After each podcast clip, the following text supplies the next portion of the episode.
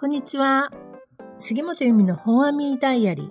えー前回第66回としたのですが、あの、よく見返したら65回が前回でしたので、今日が本当の第66回目になります。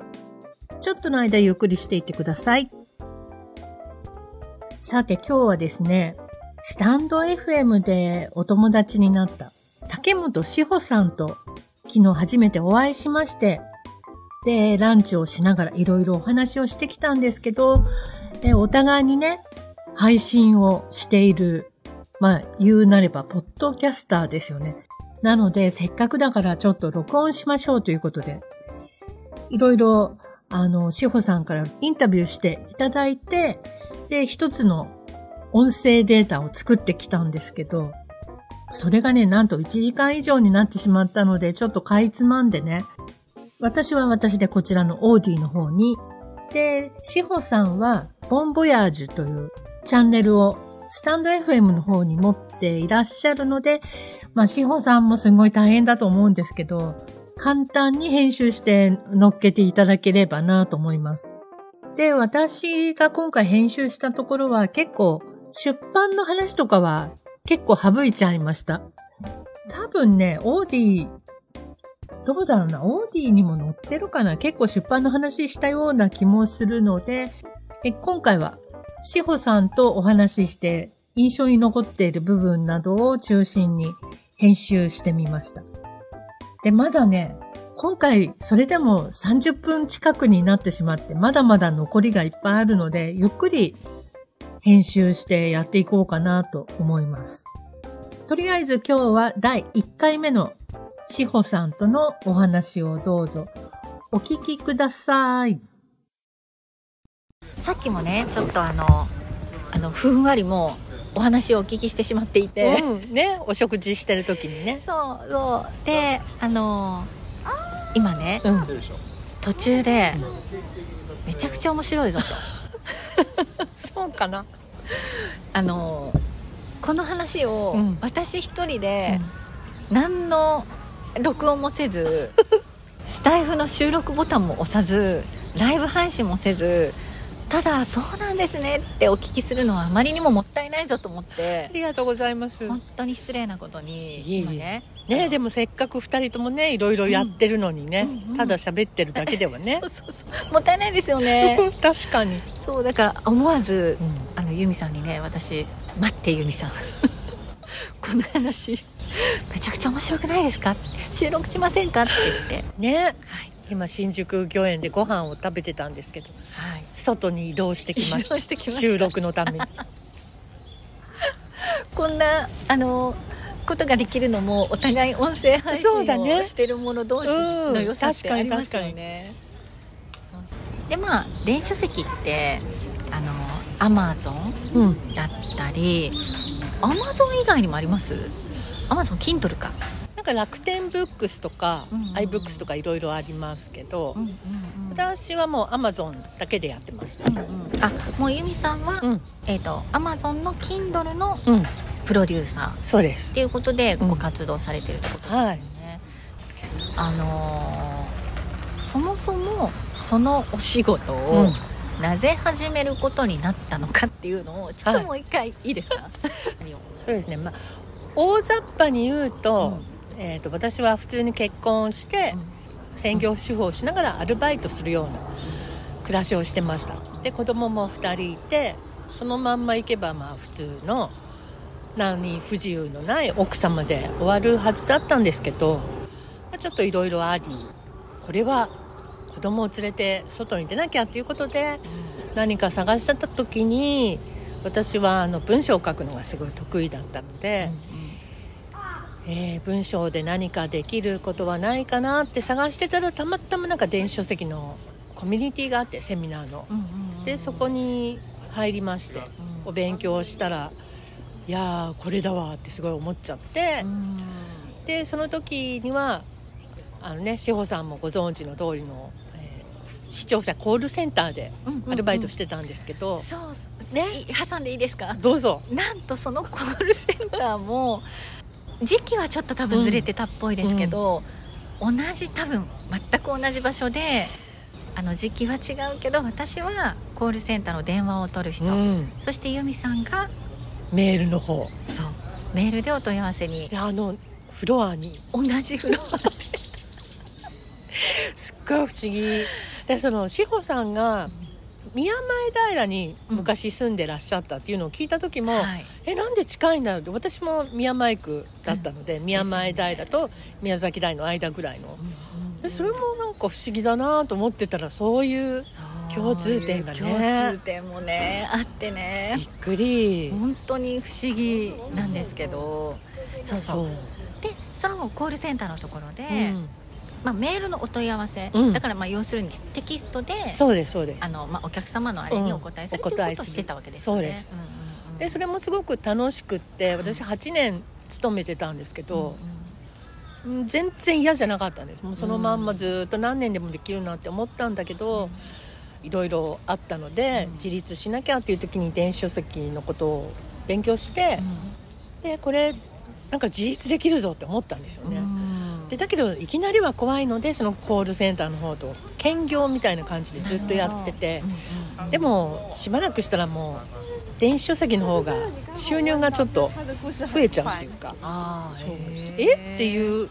もうそしたら増えてくるとそのコールセンターのお仕事の方がちょっと足かせになっちゃうっていうか、うんこれやる間もねちゃんと電子書籍の方に力を入れれば、うんうんうんあのもっと売り上げも上がってくるのにと思ったら、もうやめちゃえと思って。でそういうことでうん電子書籍のお仕事を始めました。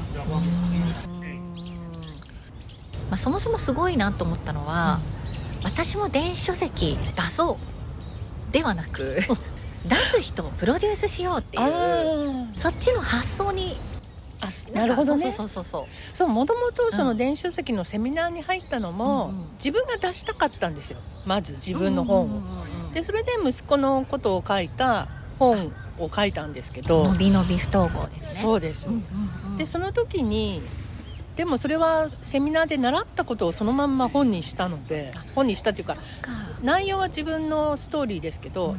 作り方はもう学んだのでできるじゃないですか、うんうん。だから出せたんですけど、うんうん。その時にそのセミナーの何百人という仲間の人たちのうち何十人という人がどうやって出したんですかって私のところに来たんですよ、うん同じことを学んでいるのに、うんうんうんうん。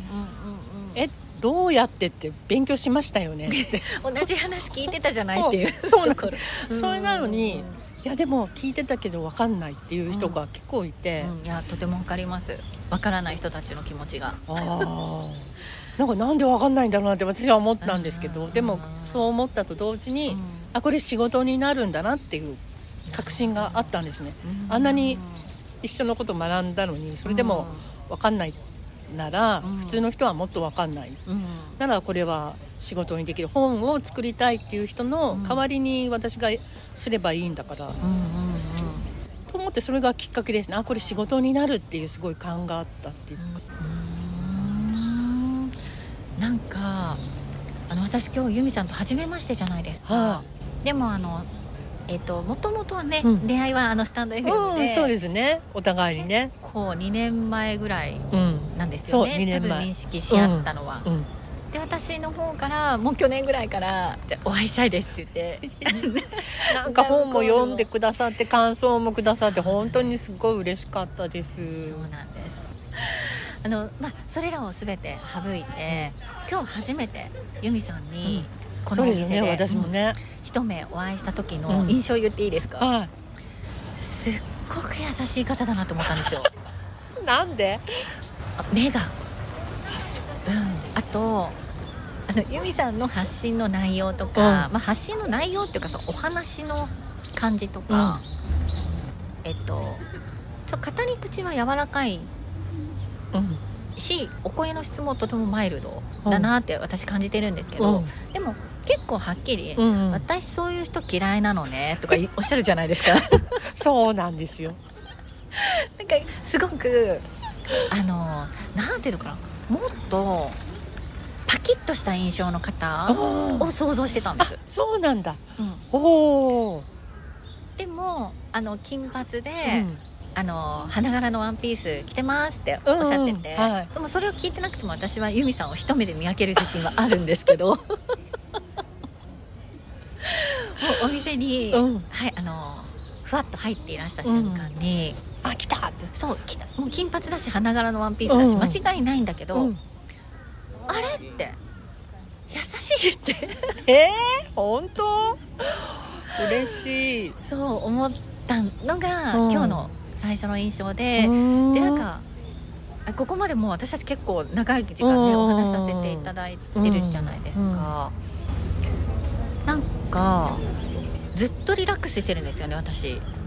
頑張ってないっていうか、うんうんうんあともう本当に1年越しでお会いできてるっていう。ね。なんかこう子供が体調崩してだったりとか、ねなんかコロナがとかね。そうなんです。コロナが増えてきたからじゃあちょっと伸ばしましょうかとうん。か、そうよねでその間こう DM でやり取りさせていただいたりとかもあるし、あとなんかもう本当に過去全然こう出会ってもいない時に「え？あそこに住んでたんですか?」と本か当だよね。あのこうリンクするお話があったりで私的にはやっぱり何よりもあののびのび不登校っていう、はい。そのあの発達障害うん。と言われるその特徴をおうん。持ちのお子さうん。んを育てていらっしゃる。でその家庭の中でなんとご主人もそそういう特徴をお持ちでいらしたこうん。とが分かってっていうその、うん。由美さんの、まあ、いわゆる半生を物語にした、はい。まあ、物語というか実録そうですね。ですよね、あれをまあ拝読してるっていうところもああって。うんねなんか読んでくださって。そうであの物語の中にもあの私はまあ子供2人いるけど2人ともあの発達障害とかの特徴はないし、えっと、夫も気難しくて扱いにくいところは多分にしてあるんですけど、うん でも、まあ、そういうそうじゃないですね。性質ではないと思うんですよね、だからそういう環境は全く違うんですけど、うん。でもやっぱりそのユミさんがご自分のなんかこう楽天家って、一番最初に私が涙腺を刺激されたのは、うん。ちょっと本の話になっちゃってるんですけど、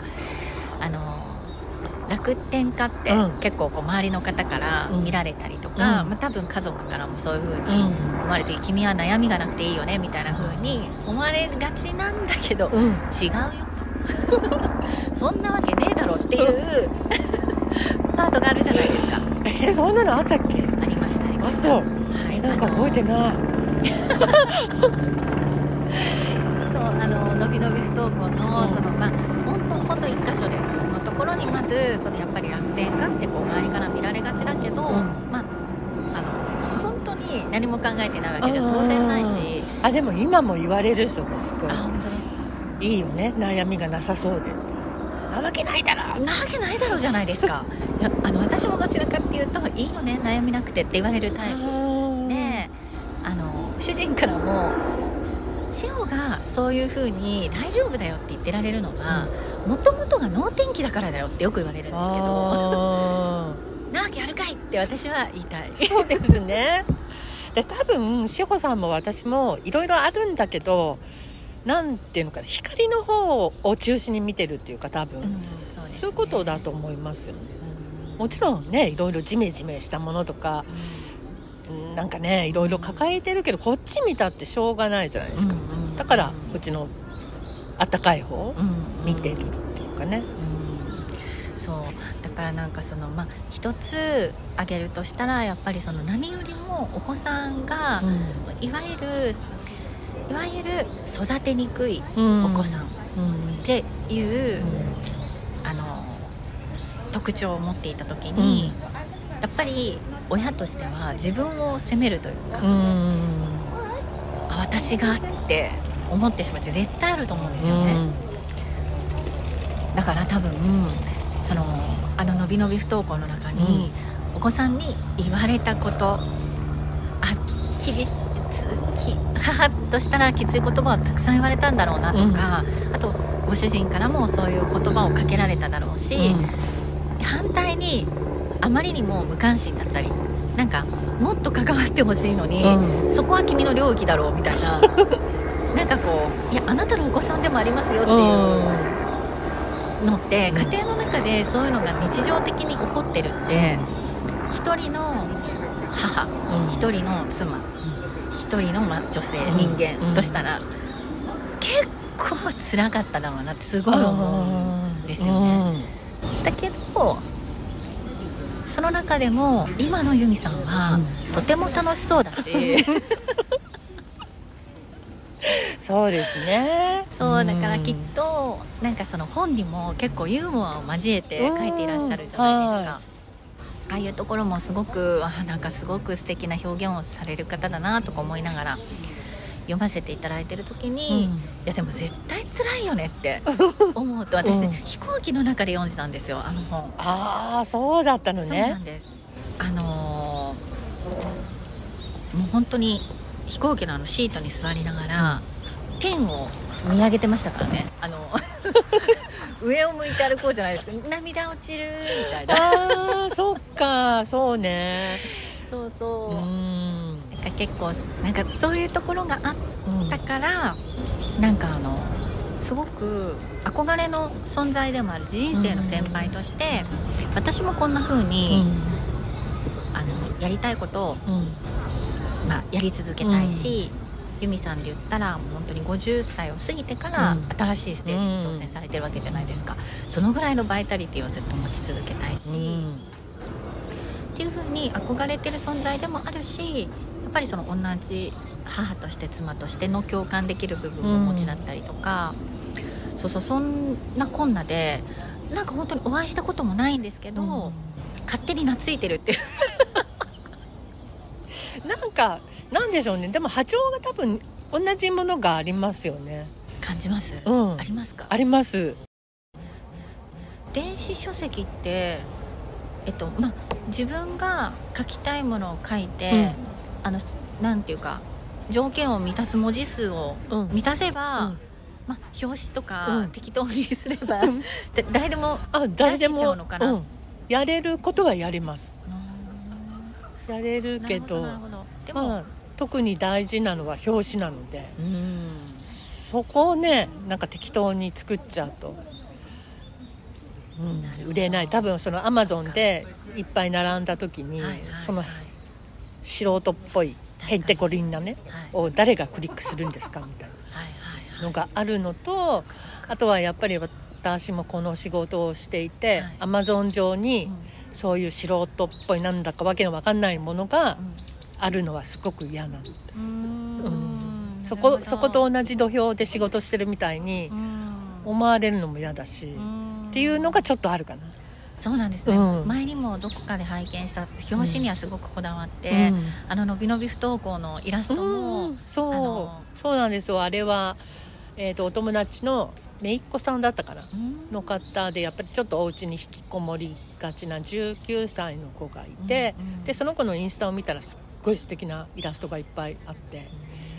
で私その時にそののびのび不登校をちょっとバージョンアップさせたいというか表紙を変えたかったので探してたんですねイラストレーターさん。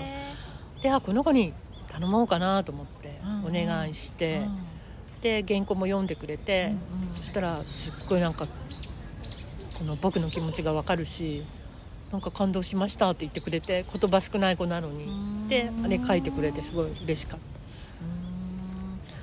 確かに。あのとても印象的ですもんね、うん、あのシルエットのそうですね。表紙が、うん。うん、お家の中から外を見てて、うんうん、まだちょっと出れないけど向こうは夜明けでみたいな、全部書いてもらってそのリクエストして。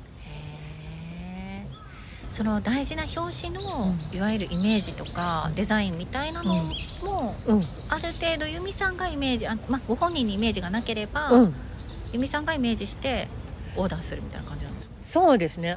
いやでも著者さんも含めてイラストレーターさんと3人で Zoom で会議したりとかあとイラストレーターさんにある程度作ってもらってそれを、えー、著者さんと私と3人で「ここここだよねここの色違うよね」とかなんか言いながら作るみたいな。それが楽しいです結構、うん、楽しそうですね、うん、すごい。だからなんだろうなこう、うん、大手の出版社が一冊の本を売るために作るというよりも共同で一つの作品を作る、でその時に少しでも楽しい思いをしていただきたい著者さんに、だからそのちょっとでもその魔法がかかってるような時間っていうかそこを楽しくできるようにするお手伝いをしてるような気がすごくする。さっきもちらっとおっしゃってたその出版って、あの特別な体験ですもんね、うん、そうそそう。そうの人の人生にとって、うん。多分そうだと思うし。ただお金をいただいて「はい作りました」とかじゃなくそこでなんだろうその同じ時間を共有した時に「いや楽しかったわ」みたいに言っていうん少しでも言っていただけるように。でそこも結構ね生きがいだったりする。へえそのためになんかどんな風にいわゆるそのこれこの本に関わってる間は、あのできるだけ著者さんにもそういう気持ちになってもらえるよううに、んそれはつまりイコールそこにふわっとこう世界観をうん。つ作るっていうことでもあるかなと思うんですけどそ,、のために由美さんがうん。なんかこうこここだわってることとかこだわってること。うんそうですね。まあえーとね、外見的なことで言えば、うん本当に変な格好で行かないことその会う時に。まあ、それはどんな仕事でも一緒だと思うけど、はい。で特に私の場合その本を作るってちょっと変わってることなので、自分が非日常的な人であるように気をつけてますねいつも。この人普通じゃないなみたいに。なそうそういうふうに思っていただけるように、あでこんな人と一緒に本作っていくんだなって思っていただけるように気をつける。であとは最近私地元っていうかその湘南の方でワークショップ開いたりして、そうすると地元のお客様が増えるわけですよ。そうするとあの私の家に来ていただいて打ち合わせすることも時々あるのね。でその時にまあもともと好きなんですけど、家の中はもうすっごい私の世界観で満たして今度来てください志保さん。行きたいです。本当に。もうねそういうふうにしてるの私普段から。はいはいあのもう日常感がないってその冷たい感じじゃなく私はもうこの植物が好きで、うん。この自然が好きで、うん。こんな感じで暮らしてるっていうのを演出してるのよ。プロデューサー杉本由美の世界観がそこにあるわけですね。そこにある。でそこに来たらなんかなるほど。はあなんか時間がすぐ経っちゃったみたいに言っていただけるように、でちょっと出すお茶とかもなんかこれパリのなんとかでねみたいな。そういう感じでちょっとあ面白かったって言っていただけるような。で私も楽しいしそういうことしてると。普段の自分とは違う自分で仕事をしてうん。でお客さんが嬉しそうだったら私も嬉しいし、うんうんうんもうなんか相乗効果でどんどんうん。楽しくやりましょう。へええーでも普段の多分まんまなんじゃないですか？逆にその世界観を作ってるお部屋の隣のキッチンとかに行ったら、うん。ぐっちゃぐちゃってことはないですよね多分。あないね。なんかねそうなんですよ。うん。あの昔私そんなに掃除とか大好きではなかったんだけどなんか最近その例えばねこういうテーブルが家にあるとするじゃん、はい。だここだけをきれいにするんじゃなくて、全部まあうん。全部って言ってもそんな広くないので、うん。あれですけど全部が自分の気の置けるようにとか好きなように、んそれは心地よく、うん。全部の家中がっていうか。でも苦ではないし楽しい。だから逆に一人でいる時も自分の好きなようになんか綺麗にし綺麗にっていうかそのねうん。なんかごちゃごちゃしてないよううん。にしてます。でも面白いです。はい、竹本志保さんとの新宿御苑トークをお聞きいただきました。この続きはまた次回お聞きいただければと思います。こうやってね、あの、出会うこともなかったような方と偶然スタイフのね、配信を通して知り合うことができて、すごいね、可愛い方だった志保さん。あの、今後もいろいろね、お付き合いしていきたいなって思える女性でした。で、私と志保さんの間には、マチコというね、あの、名前言うだけで笑っちゃうんだけど、マチコっていうね、あの、男性が一人、あの、いらっしゃいまして、その方とも仲いいんですけど、今日ね、お昼過ぎ、夕方ぐらいに電話するねって言ってあるの。いろいろね、話を聞いてもらおうと思って。えー、マチコの感性は本当鋭いというか、本当のことしか言わない。私の大好きなね、本当のことしか言わない人なの。だから今日もいろんなことをお話しして、志保さん以外のことでも聞いてもらいたいことがいっぱいあるのね。だからそのことをお話しして、マチコがどんなことをえー、コメントくれるかなっていうのも楽しみで。で、こうやって人の輪が広がっていくのも音声配信のおかげなので、皆様もね、これ聞いてるだけの方とかも、どんどん音声配信はやってみると楽しいと思います。広がっていくので、世界が。もう今ね、私、大阪に行ってなんか焼肉とか食べながらマチコに会いたい気分になっています。大阪行きたいし、あと沖縄にも会いたい人いるし、いろいろあるんですけど、でも今年はね、ちょっとフランスに行く予定なので、旅費とその生活費がね、かかりそうだから、いろいろセーブしないとなぁなんて思いもあるんですけど、まあこうやって夢がどんどん広がってく、いろんな人、いろんなね、会いたい人が世界中にいるっていうのはありがたいことだなぁと思います。フランスでもね、また、きっと変なお友達が増えると思うのね。私がこんな性格なので、やっぱり仲良くなるのは普通の人じゃないんですよ。あ普通の人じゃないとか言うと、じゃあ私は普通じゃないのなんて志保さんに言われちゃったら困るので、まあ、その辺はあの、軽く濁しておきますけれども、世界中にお友達がどんどん増えていくっていうのは楽しいことだなって、しかもこんな晩年になってから、なかなか楽しい人生を今回送らせていただいてるなぁと、神様に感謝したい気持ちでいっぱいです。あとね、今回あの、ファイルをいくつも分けてオーディションで編集してるんですけど、あ、マルチトラックってこうやってやるのかっていうことが分かってよかったなっていう感じです。はい。なんか最後よくわかんない感想が入ってますが、え次回のしほさんとのお話をまたご期待ください。今日は長いこと聞いてくださってありがとうございます。また聞いてくださいね。で、よかったらフォローしてください、オーディで。で、そうするとお気に入りみたいなところからいつでも聞けると思うので、どうぞよろしくお願いします。じゃあ、またね。バイバイ。